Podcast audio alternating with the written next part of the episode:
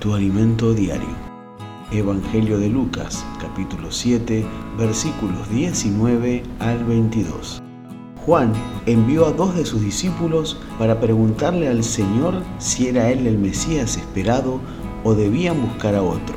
Jesús les dijo, regresen a Juan y cuenten lo que han visto y oído.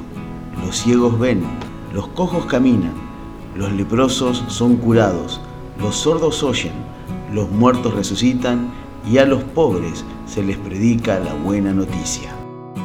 Juan el Bautista, estando encarcelado en su sufrimiento, tuvo dudas si Jesús era el Salvador del mundo o debían esperar a otro. En medio de tus propias luchas, te habrás preguntado si Jesús puede salvarte. Confía, no busques otra alternativa.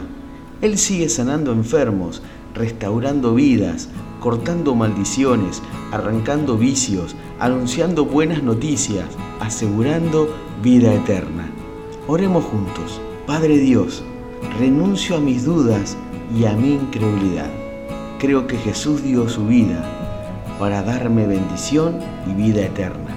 Me entrego en sus manos. En el nombre de Jesús. Amén. Que tengas un bendecido miércoles.